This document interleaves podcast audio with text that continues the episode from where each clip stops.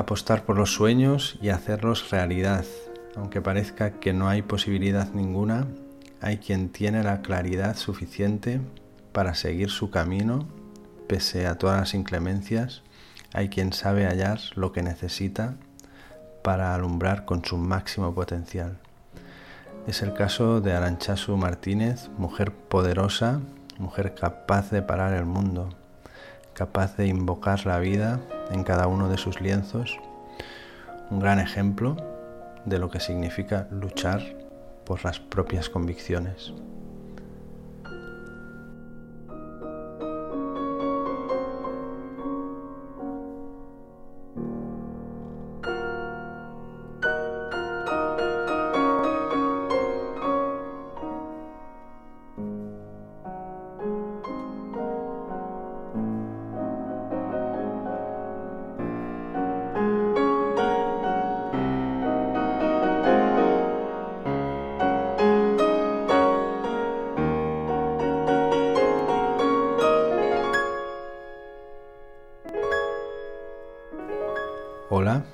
Arcadi Ballesté y te doy la bienvenida al podcast de Painting Progress. Es un honor hoy estar aquí compartiendo este espacio sonoro con Arancha, artista nacida en Vitoria el año 1977 y que ha tenido el gusto y el placer de acompañarnos durante este tiempo. Muchas gracias por estar aquí. Bienvenida, Arancha muchísimas gracias, Arcadi. Buenos días. Y bueno, la verdad es que el placer es mío. Eh, sobre todo después de esa introducción que has hecho, que, ya me ha dejado con ganas de empezar a hablar. Dime, cuéntame. bueno, cuéntanos tú un poco cómo ha sido ese proceso, ¿no? De, porque justamente me, refería a eso en el, inicio. ¿Cómo ha sido ese proceso de superación, ¿no? También y de formación que te ha permitido posicionarte como pintora y llegar a conseguir tus metas. ¿Cómo ha sido eso? Eh, pues la verdad es que hmm, como el recorrido desde que empecé ha sido largo, ahora lo miras hacia atrás y, ha, sido, ha sido curioso, ha sido curioso. Yo empecé, empecé Bellas Artes eh, en la Universidad eh, de Lejona, en Bellas Artes de Bilbao. Y bueno, la verdad es que cuando, cuando me tocó empezar en la universidad tenía muchísimas ganas. entré en primero con, con, ganas de por fin poder dedicar mi esfuerzo eh, directamente en esas cosas que más, eh, que más me, interesaban y que más me movían. Eh, bueno, curiosamente, pues los tiempos tienen sus peculiaridades, entonces yo cuando empecé en Bilbao, pues todavía en, la formación primaba esa búsqueda por, por la libertad del artista, por la expresión personal, liberándose un poquito de las reglas. Y, y, de los límites de la técnica eh, que es, un discurso que comprendo, pero claro, cuando eres joven y lo que quieres es aprender y lo quieres con todas tus ganas, eh, fue un poquito pues, eh, como intentar empezar a construir la casa con la última teja del, del, tejado de una casa que tan siquiera existe. Entonces fueron cinco años en los que sí que es cierto que, yo sufrí mucho. Para mí fue un poquito un infierno y como todos los infiernos fue muy esclarecedor. Eh, a los cinco años eh, salí de Bellas Artes todavía con muchísimas ganas de, aprender a pintar y de sentir ese, control y esa maestría de, poder conseguir con tus manos eso que puedes crear en tu mente. Esa era una meta y yo la tenía por alguna razón grabada a fuego. Entonces, eh, la única diferencia en esos cinco años es que sí que es verdad que cuando ya salí esos, después de esos cinco años, ya era algo que lo quería tanto, tanto, tanto que, dolía. O sea, ya era un, era un deseo eh, enorme. Así que bueno, ese deseo enorme me llevó a cruzar el océano y a irme a Nueva York. Y en Nueva York eh, me fui, de momento comencé en la Academia de, de Arte Académico de Nueva York. Y, y ese, bueno, es una academia donde digamos que lo que haces es un estudio de posgrado de dos añitos. Y ese, bueno, lo bueno de estos lugares es que tienes eh, una formación muy variada, no es eh, solamente pintura, sino que realmente es pintura, es dibujo, es es perspectiva, es eh, un poquito de todo englobado, con lo cual digamos que tienes acceso a diferentes materiales, a diferentes técnicas, a diferentes perspectivas que aunque yo tenía bastante claro que quería ir hacia la pintura, pero siempre te enriquecen y siempre te viene muy bien. Así que en esos dos añitos eh, sí que es verdad que aprendí, aprendí mucho, no de una forma eh, eh, muy enfocada, pero aprendí mucho. Y tuve la suerte que al año y medio de estar en esta academia, en la New York Academy, pues algunos de mis compañeros, porque yo también había indagado en algunas otras escuelas para ver qué más había, a ver si eh, podía seguir aprendiendo eh, de alguna otra manera. Y al año y medio, pues eh, bueno, la gente empezó a hablar de un lugar, así como con mucho misterio, y en un determinado momento conseguir a ese lugar. Y, fuimos un día, al mediodía creo que fue, fui yo con, con, el pintor Miquel Olazábal, que también estuvo estudiando conmigo en Nueva York, y, y, con otros tres compañeros de Estados Unidos. Así que bueno, fuimos a este lugar que estaba en Brooklyn, en Dumbo, y, y cuando abrimos la puerta, bueno, yo me quedé absolutamente sobrecogida. De hecho, eh, me, contuve así las, lágrimas porque lo que vi no mm, era, era inesperado y maravilloso al mismo tiempo porque creo que era lo que había estado buscando eh, pues, pues, de siempre. Era casi casi como si tuvieses la oportunidad de, girar las agujas del reloj hacia atrás y de repente encontrarte en un espacio eh, del, siglo XIX, eh, en donde las personas eh, a tiempo real estaban, estaban haciendo unos trabajos que eran eran de morirte de gusto, eran de una sensibilidad, una delicadeza en el color, en el dibujo, en el volumen, en la luz.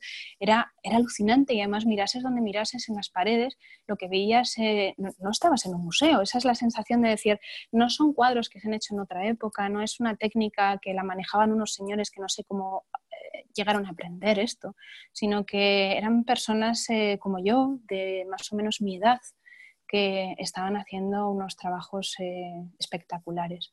Entonces, eh, pues bueno, para mí fue muy emocionante y por supuesto en unos meses ahí estaba en Water Street estudiando con Jacob Collins en Dumbo, Brooklyn.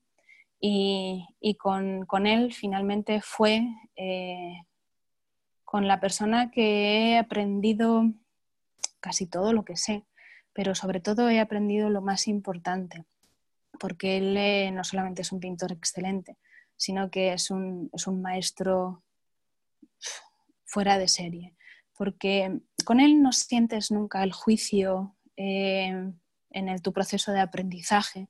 Eh, toda la experiencia que tienes es positiva, todo te lleva al siguiente paso. El hecho de que esté a un lado tuyo, de que vea tu trabajo, de que hable contigo, nunca, nunca sucedía bajo el miedo de ser juzgado ni bajo la presión. Eh, la forma en la que aprendí con él era sin tiempo para terminar las obras, solamente guiados por, por esa búsqueda de la excelencia y esa búsqueda del placer en el proceso.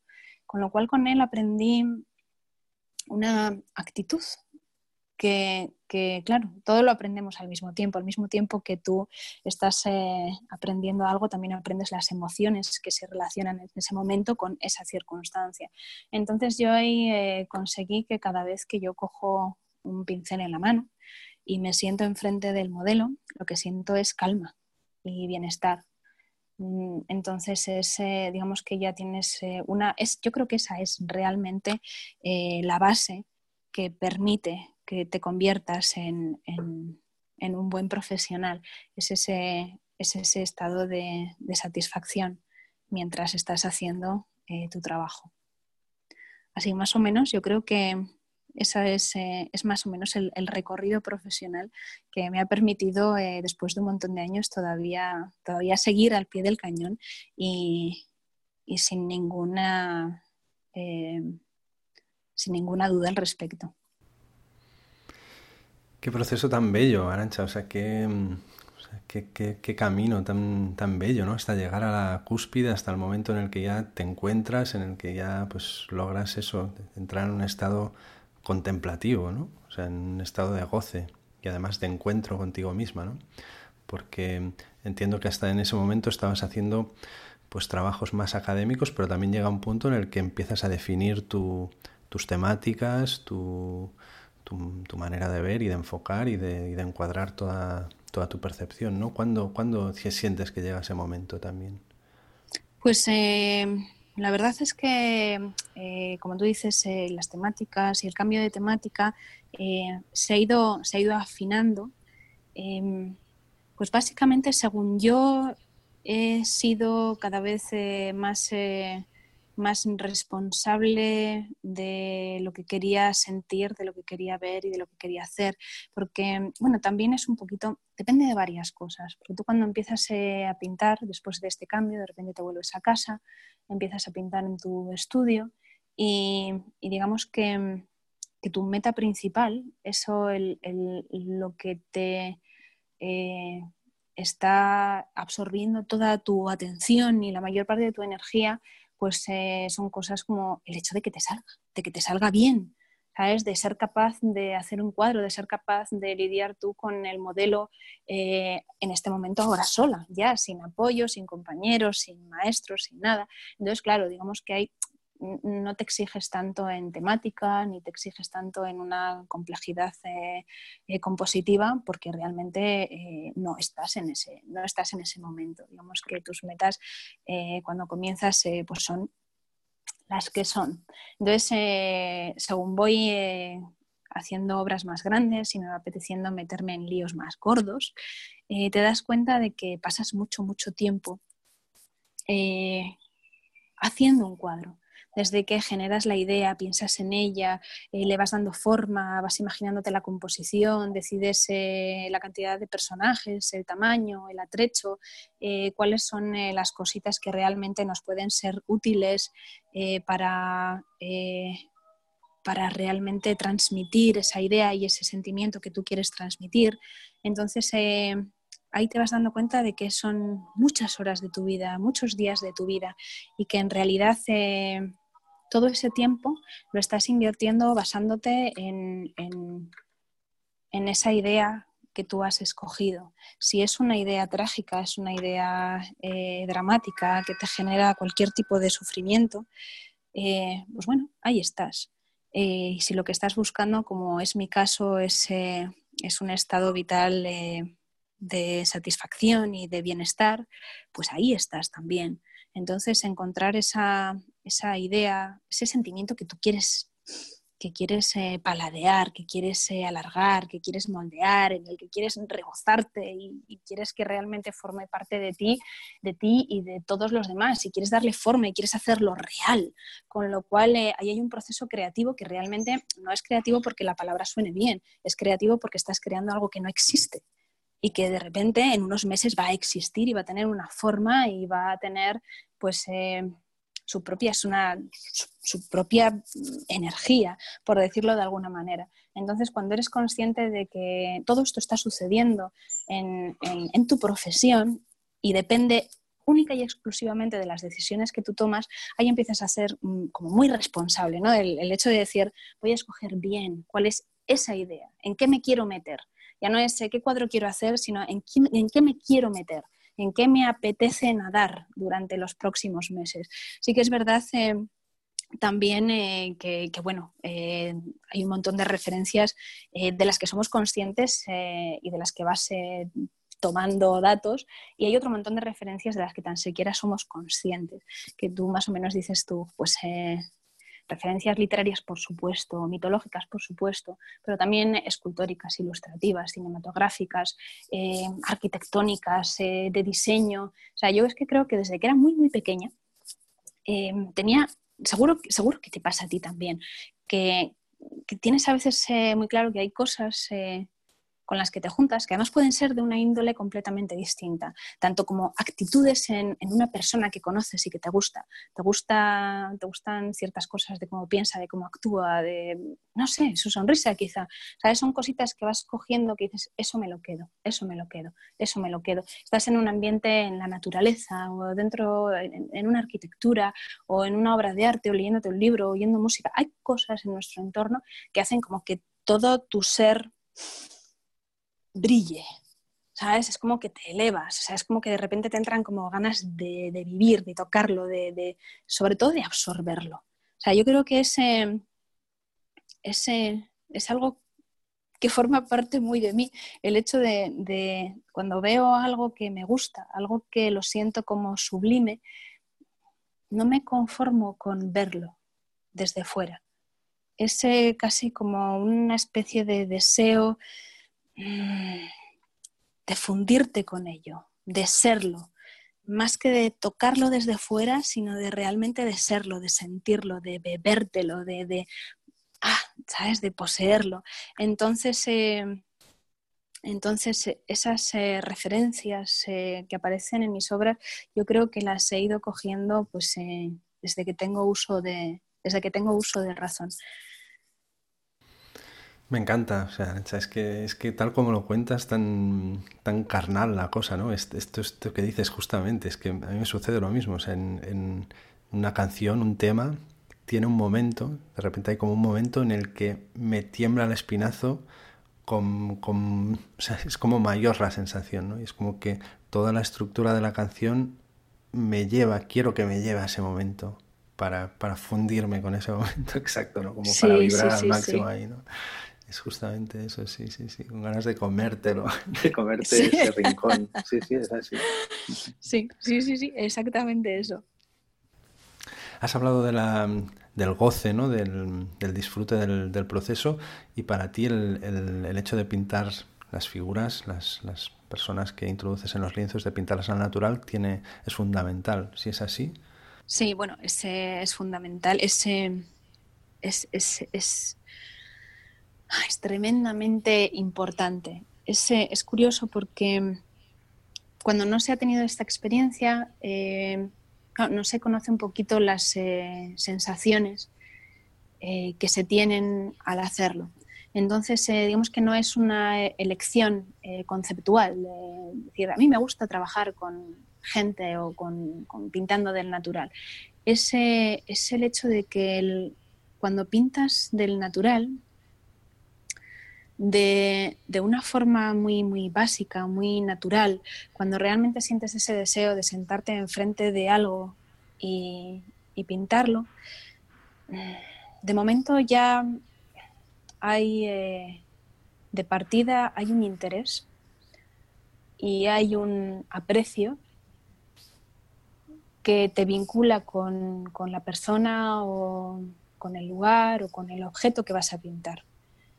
Entonces, eh, normalmente cuando te acercas eh, de esa manera a tu entorno, te acercas eh, vacío, no te acercas con el interés de colocar tus pensamientos o tus ideas sobre lo que estás observando. Te acercas desde una postura mm, más, más, más, más limpia, más silenciosa, más, eh, no sé, desnudo de ideas preconcebidas, por decirlo de alguna manera.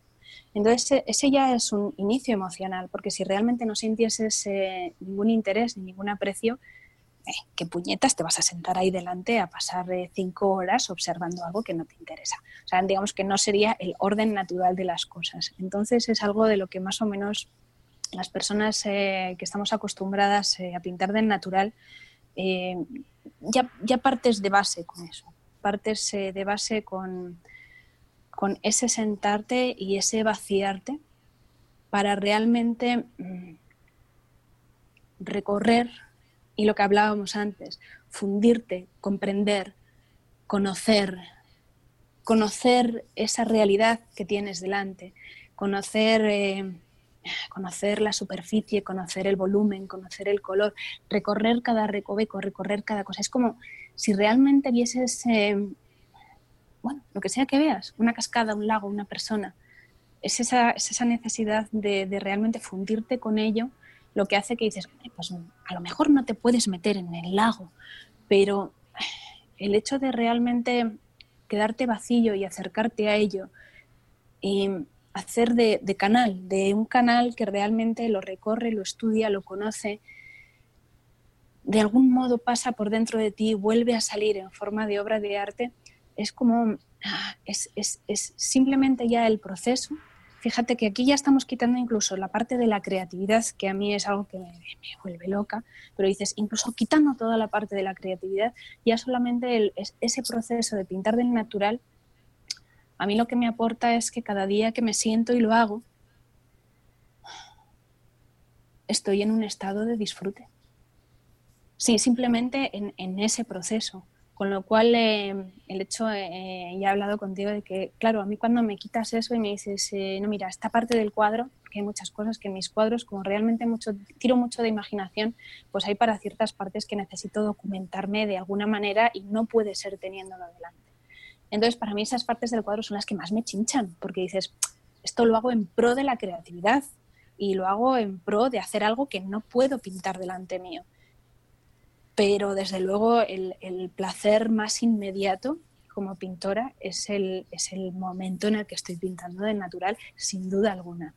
La otra ya, la otra parte es eh, disfruto creándolo, pero luego pintándolo cuando tengo que copiar documentación, eso ya, cachis la porra, me cuesta más. Sí que es verdad que, que incluso copiando documentación eh, procuro siempre, siempre que puedo, el, el, hecho de cogerla, de extraerla de obras de arte de otros cuadros, eh, de otros pintores, eh, antes que de fotografía, porque me resulta mucho más satisfactorio.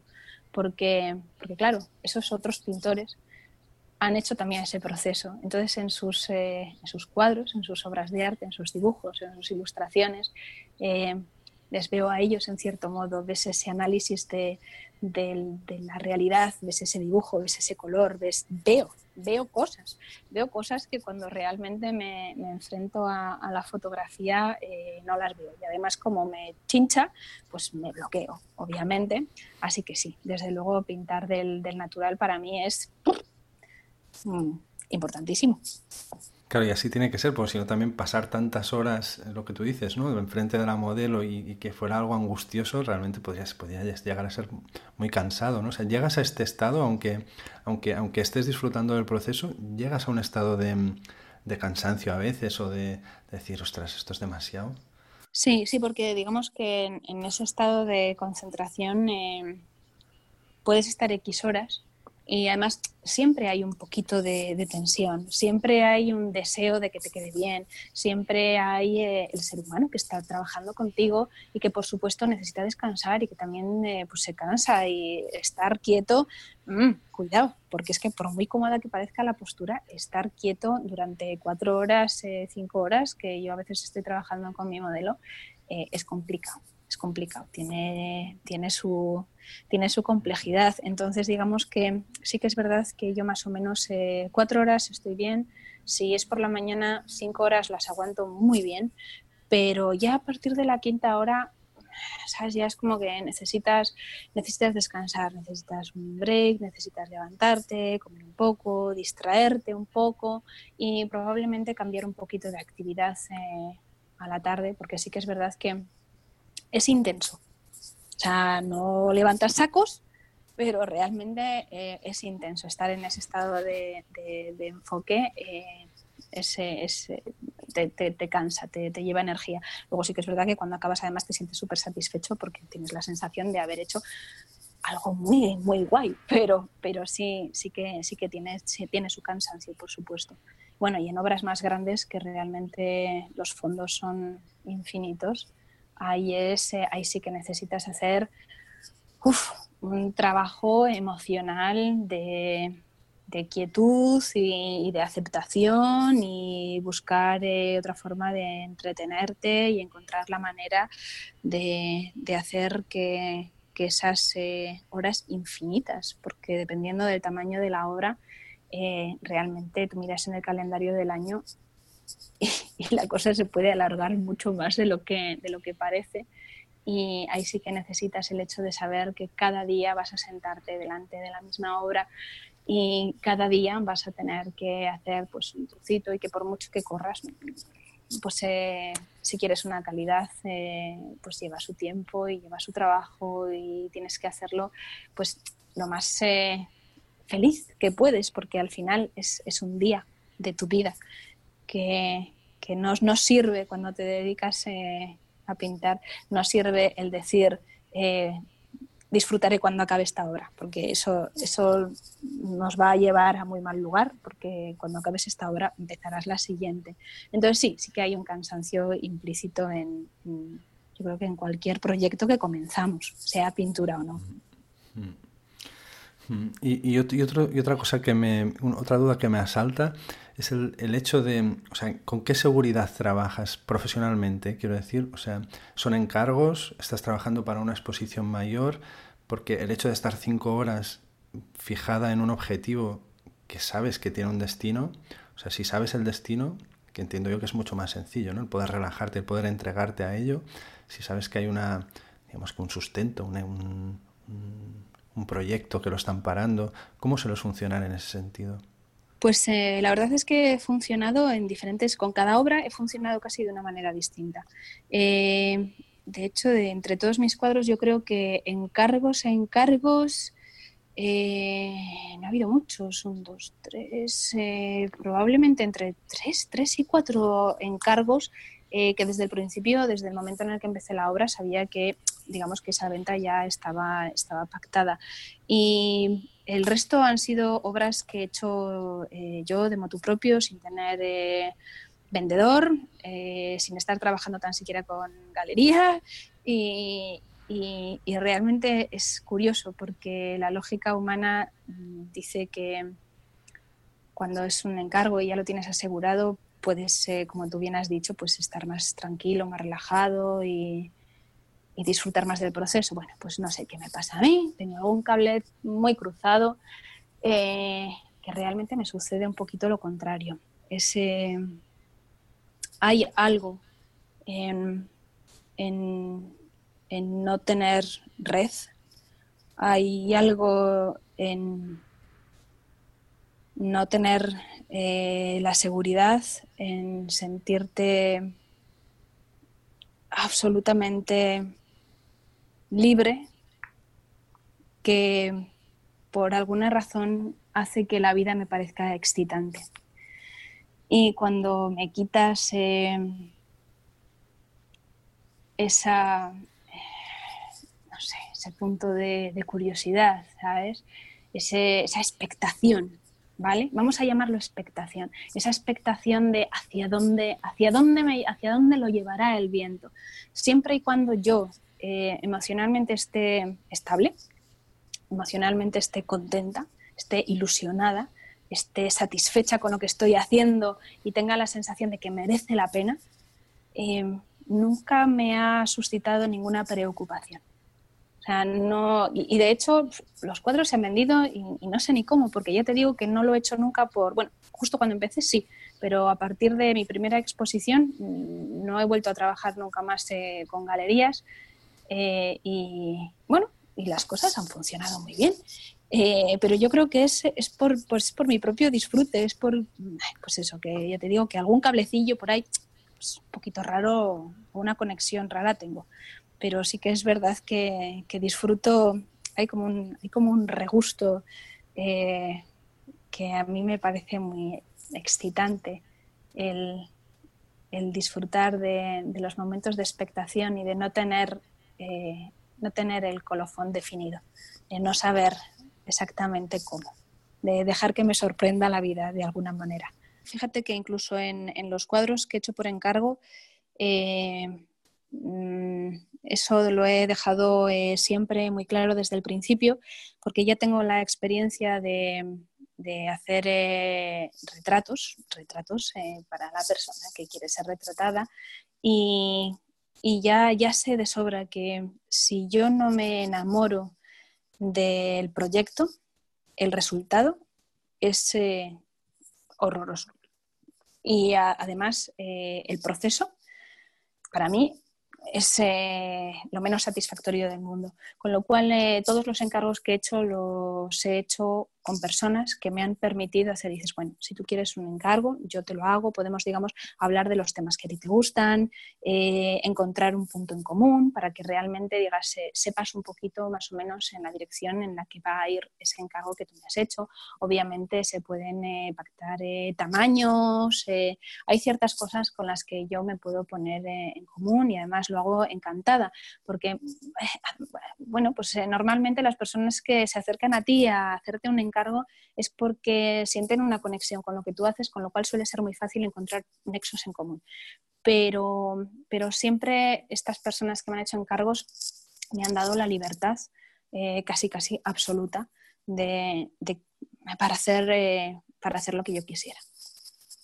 Con lo cual, incluso siendo encargos, ¿sabes? Eh, me he movido en, ese mundo de la libertad creativa. Es que es la única manera en la que funciona, de verdad.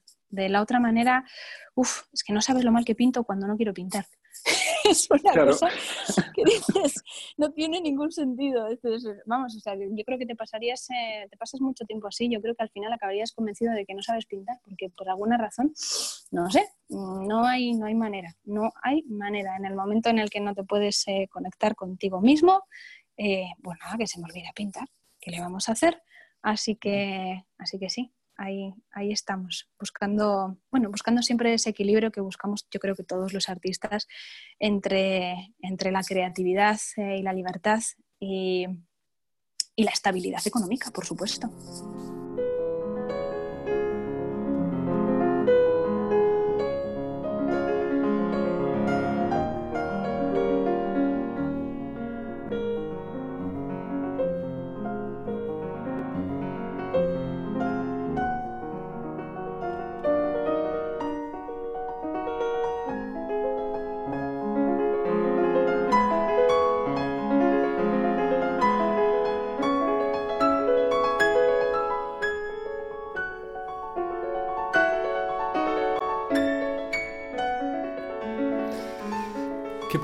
Tienes ahora entre manos? ¿En qué cuadro estás ahora mismo? ¿Cómo, ¿Qué está sucediendo en tu estudio ahora mismo?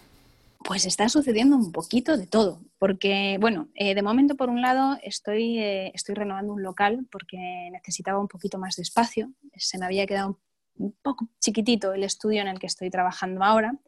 Y bueno, pues la reforma está siendo una reforma colosal. Entonces, bueno, pues eh, todos los que hayáis pasado por reformas ya sabéis un poquito de lo que estoy hablando, con lo cual ese tema lo vamos a dejar así. Mientras esa parte de mi vida ahí está, eh, intentando que se vayan colocando las piezas en, su sitio, pues eh, por el otro lado, creativamente, estoy, bueno, como siempre, mm, rebuscando otra vez, recolocándome otra vez, porque con cada nueva experiencia los deseos eh, que tienes eh, también se renuevan y cambian.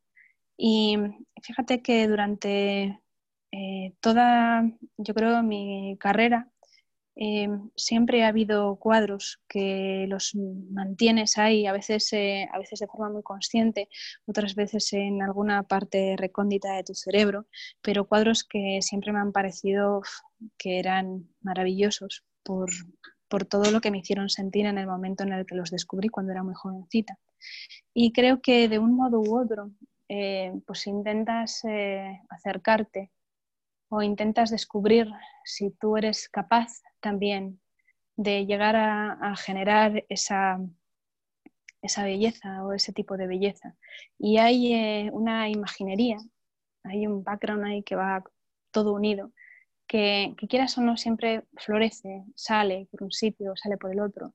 Y afortunadamente en los últimos años em, creo que, he tenido la experiencia mm, que me ha hecho sentir que ya estaba, que ya, ya estaba, ya era, era, era capaz de, de generar esa belleza y ha sido una experiencia preciosa, pero sí que en estos momentos ahora digamos que estoy teniendo eh, la oportunidad de, con esa experiencia, con, esa tranquilidad, de ahora buscar un poquito más en lo que, en lo que Arancha, en esta vida, con eh, sus experiencias, eh, con su entorno, en su momento, ¿cómo lo contaría?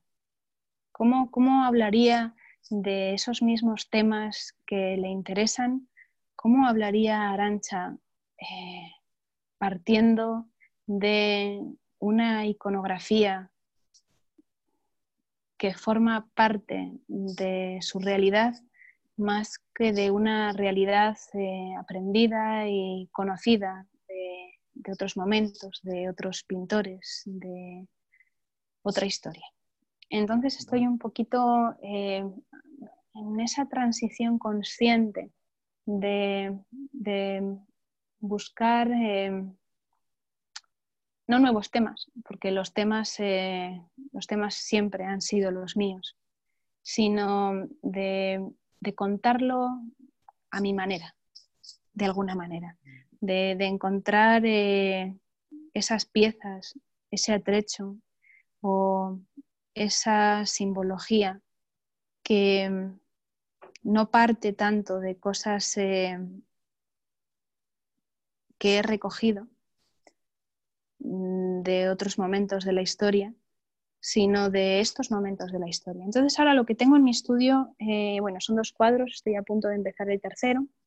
Por primera vez también en mi vida eh, estoy empezando cuatro sin acabar el anterior. ¡Qué locura! Mm, vamos, no sé yo dónde va a acabar esto, pero me lo estoy pasando muy bien. Me lo estoy pasando muy bien y realmente estoy teniendo esa sensación eh, de fluidez y de encadenar ideas eh, de hecho, estoy cambiando formatos. Em, cuando empecé, hacía formatos, eh, obviamente, pues, mucho más pequeños, un formato medio, que, con mi experiencia pues, era lo que realmente podía manejar. Y, cuando ya me sentí más cómoda, pues eh, me tiré al formato grande porque me apasiona. Cuando íbamos a ir a un museo y ver estos cuadros o a una galería de estas inmensas, ver un cuadro que tiene un tamaño que realmente hace que te puedas envolver en la obra de una manera tan fácil. Es algo que dices, tiene una fuerza y una potencia increíble. Así que he estado trabajando en formatos grandes los últimos años y ahora estoy mezclándome un poquito. Mm, supongo que también es como ese pequeño deseo después de estar trabajando en obras grandes que te llevan tanto tiempo, ese frescor que te da el, el trabajar en una obra tan, que sea más pequeña, con un, tiempo de, un proceso más, eh, más corto, más fresco, que te permite él, es como, ah, como un ligue, es como una relación, eh, es como una relación eh, que es igual de sincera, igual de intensa, pero que es más corta y te permite luego eh, cambiar y, mirar en otra dirección en un periodo de tiempo más corto, con lo cual también es bastante excitante.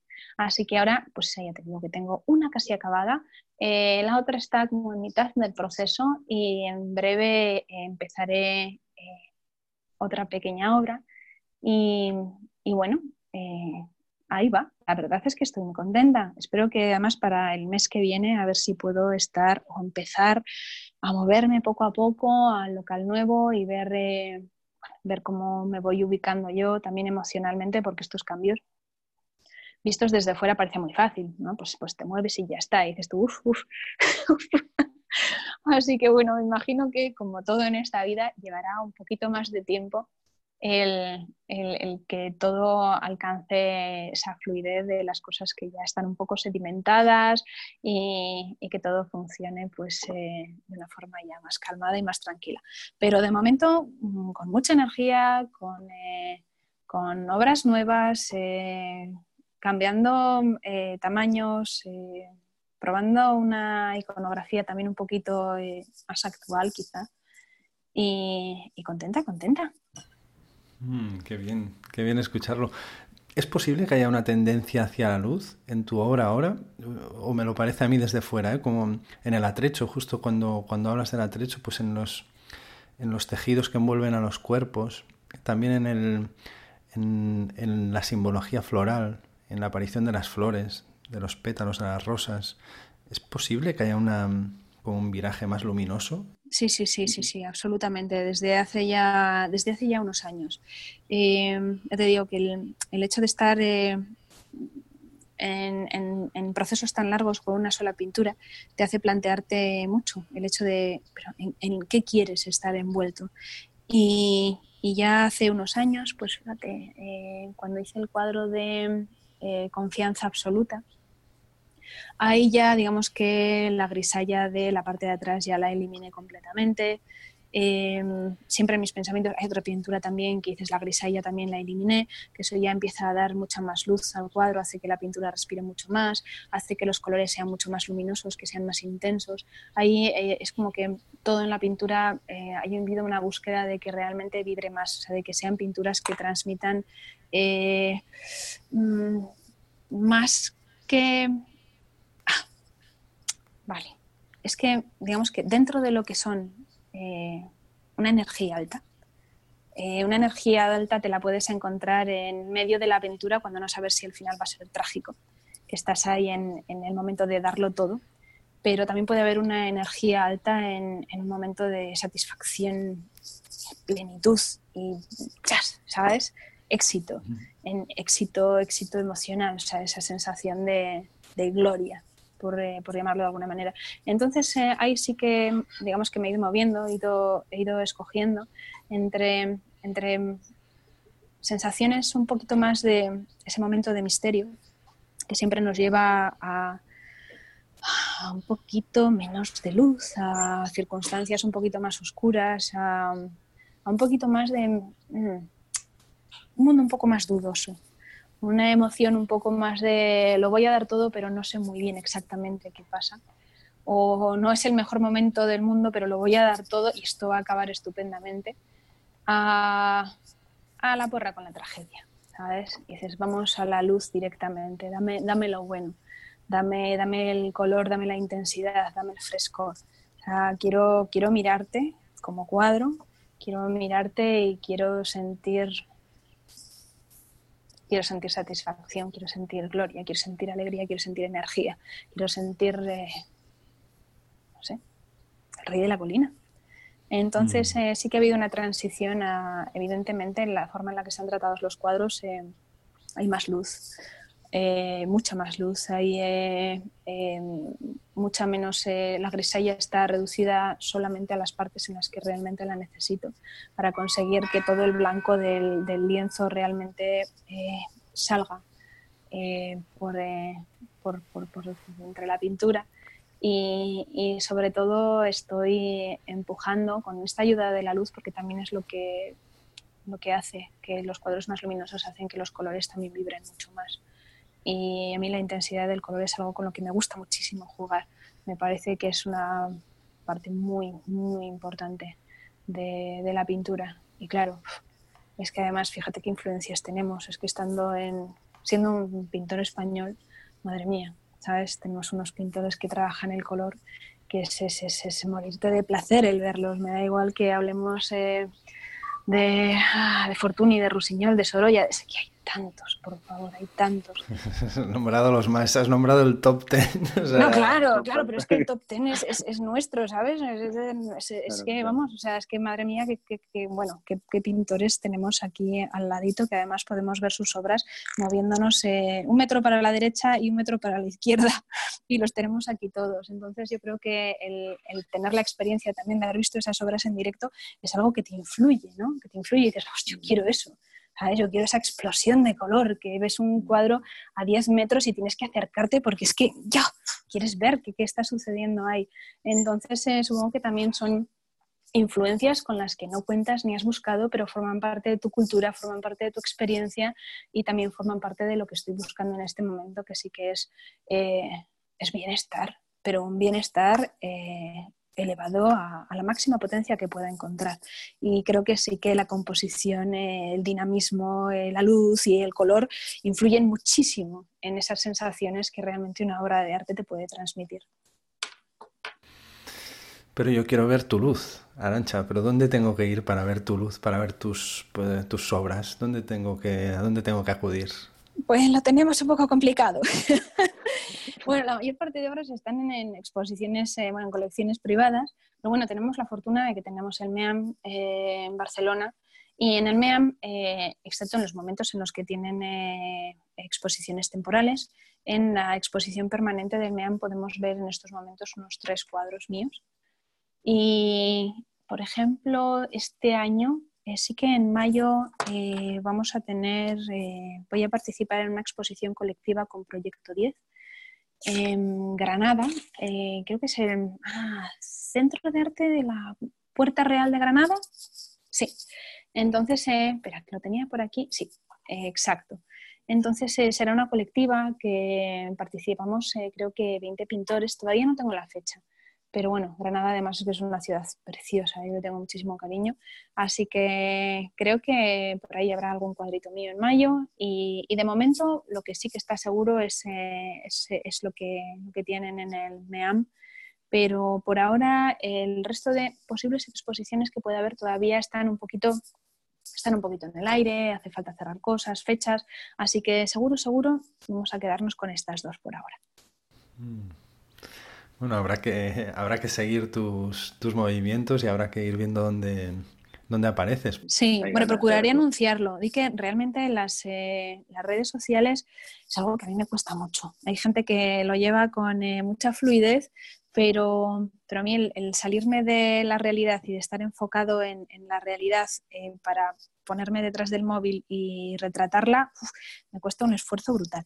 Pero bueno, Mm, poco a poco lo voy haciendo, lo voy haciendo, eh, así que sí procuraré que bueno, cada vez que haya pues una exposición, eh, pues bueno, procuraré anunciarlo y tomar eh, ese tiempo, ese tiempo que bueno, parece que profesionalmente cada vez además es más necesario para anunciarlo y, que, y que os podáis enterar. Qué bien. Arancha, para terminar, solo una última pregunta que te quería hacer. Si hay algún libro que nos quisieras recomendar que te, bueno, que te haya influido especialmente. Eh, pues em, libros, eh, libros. Mm, em, bueno, pues mira, eh, hay, por ejemplo, libros de, de arte. Em, bueno, pues como te he dicho antes, fíjate, Sorolla tiene un libro que es, pequeñito, no es el libro más gordo de Sorolla. Eh, es que se llama eh, Sorolla y el color del mar. Que es, eh, un libro maravilloso porque para, más que nada esto es para los que nos gusta la pintura.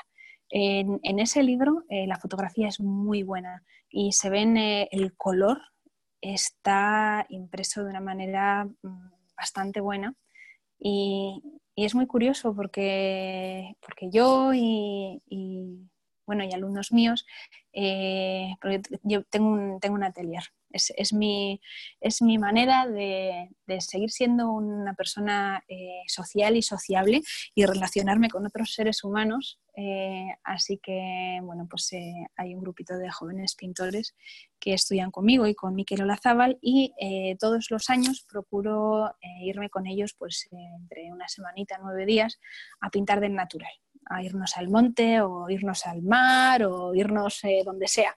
Eh, donde sea para que nos dé el, aire y para tener también la experiencia eh, de encontrarte en un lugar sin, límites, sin paredes, en, el espacio completamente abierto, con luz natural y con todas las influencias del tiempo con las que tienes que contar, porque como experiencia es, es una experiencia vital maravillosa y es una experiencia que si la puedes compartir con otras personas y realmente aprender, eh, pues me parece, me parece genial.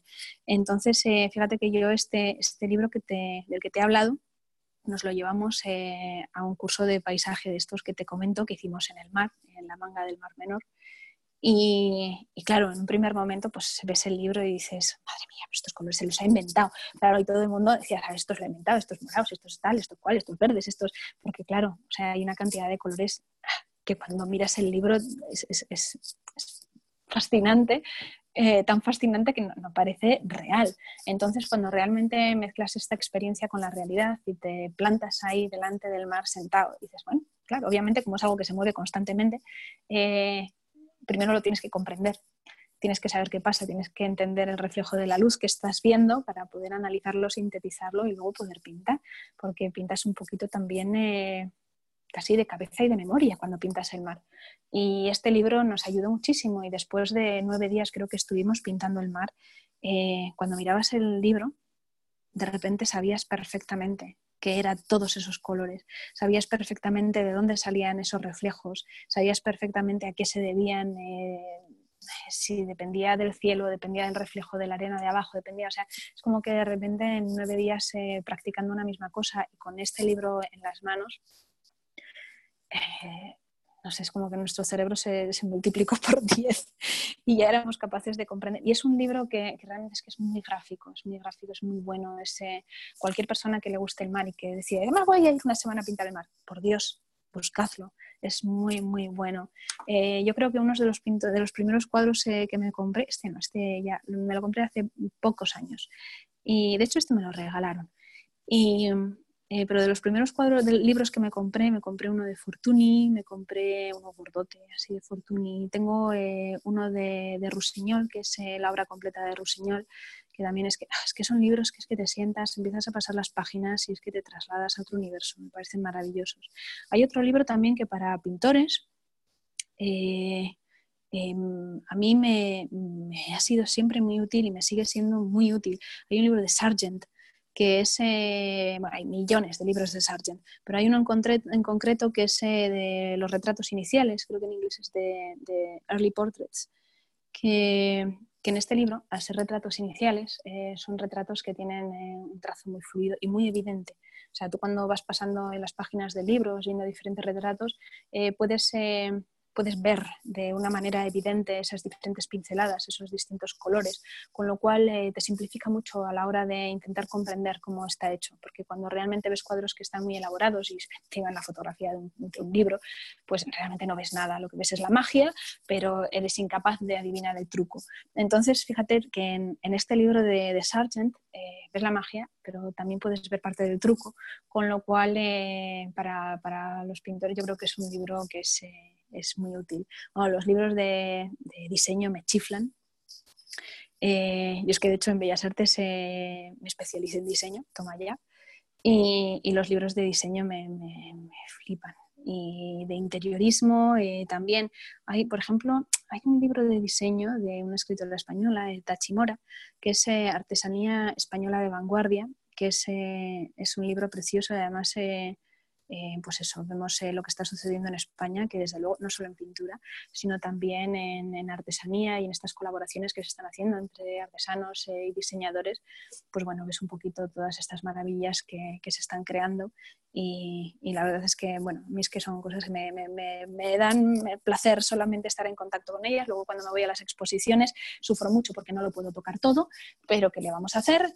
Y bueno, los libros de ilustración de Disney tengo un par, eh, de interiorismo, o sea, la verdad es que luego, bueno, un libro muy, muy personal, que no tiene nada que ver con el mundo del arte, eh, tiene que ver conmigo, más que con ninguna otra cosa, que es, eh, bueno, es uno de mis libros favoritos, le tengo como un cariño muy especial, que es el cuaderno de ejercicios de Pide y se te dará, de Abraham Hicks, que es, ya te digo, esto es, es un libro emocional, Mm, para manejar un poquito nuestros pensamientos y entrenarlos y, ser consciente y responsable de, nuestro propio lugar emocional y qué es lo que estamos haciendo aquí dentro de nuestra cabeza.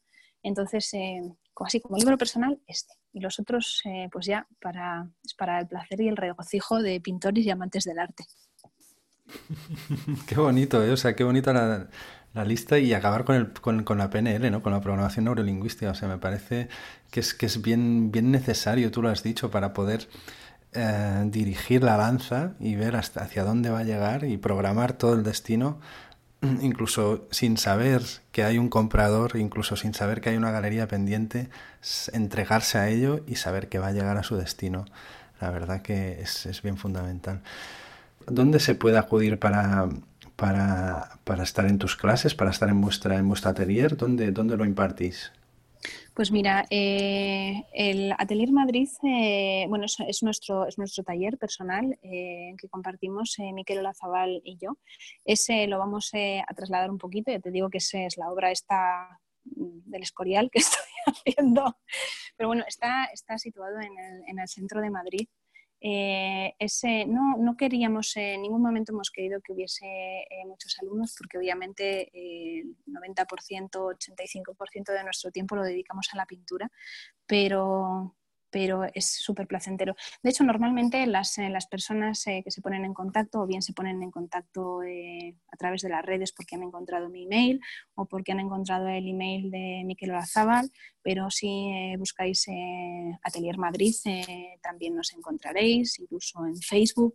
Así que bueno, es relativamente fácil. No mucho, no mucho, porque digo que como es, es algo en lo que también fíjate que siempre he pensado que cuando tú quieres algo mucho, no que te gusta, sino que lo quieres mucho, eh, lo encuentras. Entonces, eh, tampoco hemos puesto eh, mucho hincapié nunca en, publicitarlo, porque, porque yo creo que esa, conexión que se genera en, el momento en el que tú ofreces algo con muchas ganas también, porque ya te digo que mm, nuestros alumnos no son alumnos, son, son amigos, son personas con las que compartimos en nuestro espacio y muchísimas horas al día, eh, pues, eh, pues al final es como se hace un, se hace un match, te, encuentras y, funciona. Pero sí, realmente estamos, estamos en Madrid, estamos en el centro de Madrid, la localización afortunadamente es buenísima y, y sí, cualquier persona que tenga un interés, estamos absolutamente encantados de enviarles la información y,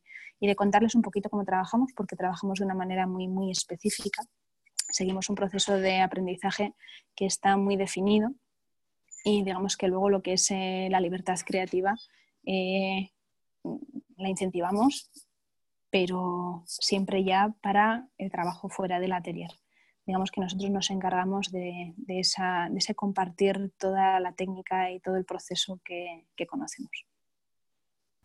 Qué bien, pues para todos los que estéis y las que estéis interesados, interesadas en saber más sobre el atelier eh, que llevan Arancha Martínez y Miquel Olazábal, podéis acceder a www.ateliermadrid.es y allí podéis contactar directamente con ellos para saber más sobre este proyecto docente tan interesante. Arancha, mm, tomamos nota de todo y de verdad te doy las gracias de corazón por animarte a participar en este podcast. Ha sido un verdadero honor escucharte.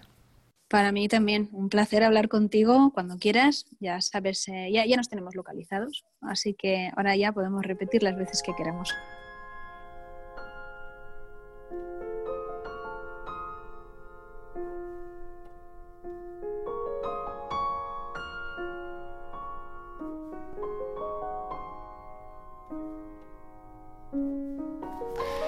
Bueno, recordad que podéis suscribiros al podcast de Painting Progress eh, entrando en paintingprogress.com y también podéis seguir el, espacio sonoro a través de sus plataformas de podcast preferidas.